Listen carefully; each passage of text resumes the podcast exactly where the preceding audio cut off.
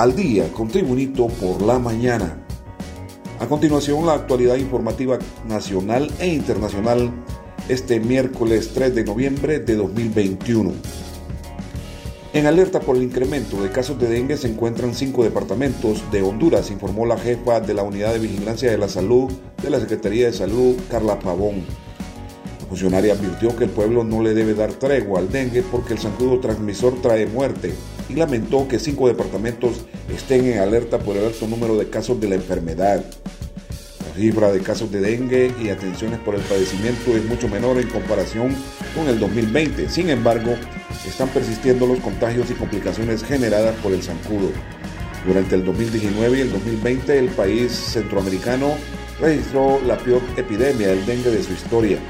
En el 2019 murieron casi 200 personas por esa enfermedad y los contagios fueron unos 200.000. En tanto, en el 2020 fallecieron 27 personas y se registraron unos 30.000 contagios. Más noticias nacionales con por la mañana. Para reducir la impunidad y contrarrestar delitos sexuales en la zona norte del país, funcionarios de investigación de la Policía Nacional capturaron a un sospechoso de violación agravada y pornografía infantil.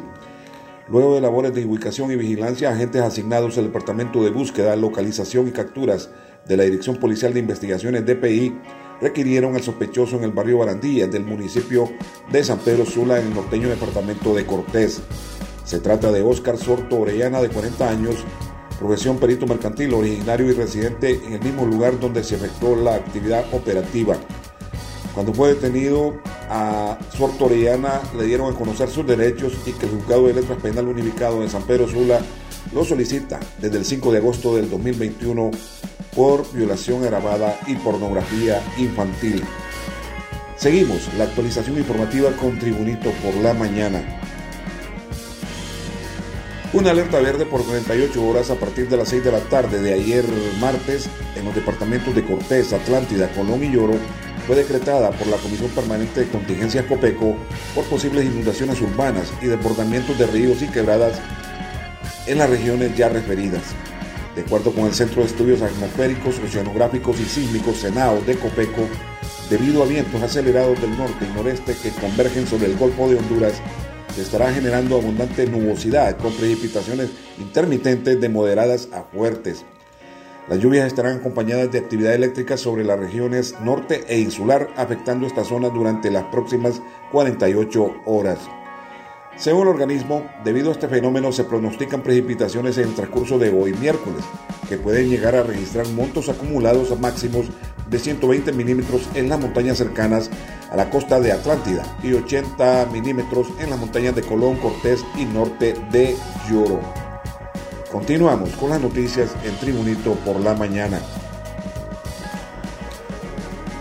Un espeluznante hallazgo ocurrió en el cementerio general de Danlí, en el oriental departamento del Paraíso, en plena celebración del Día de Todos los Santos y Día de Muertos, ya que la tumba de un recién nacido fue profanada y solo restos de madera del pequeño ataúd y la ropita quedaron en el sitio.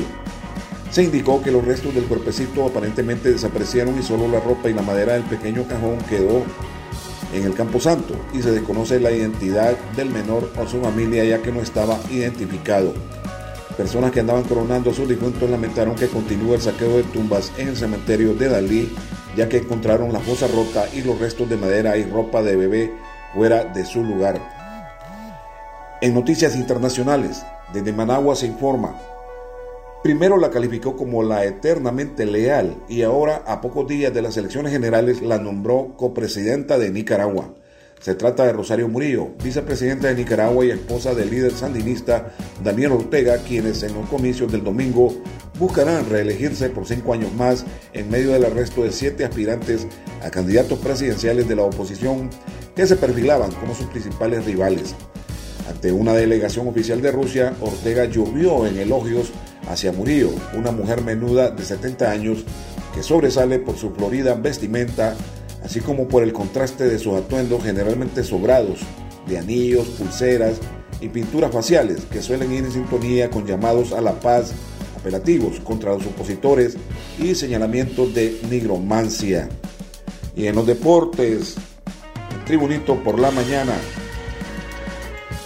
El clásico pendiente entre los clubes capitalinos Olimpia y Motagua se disputará este sábado 6 de noviembre próximo a las 7 de la noche en el Estadio Nacional de Tegucigalpa, determinó ayer la Junta Directiva de la Liga Nacional del Fútbol Profesional Hondureño.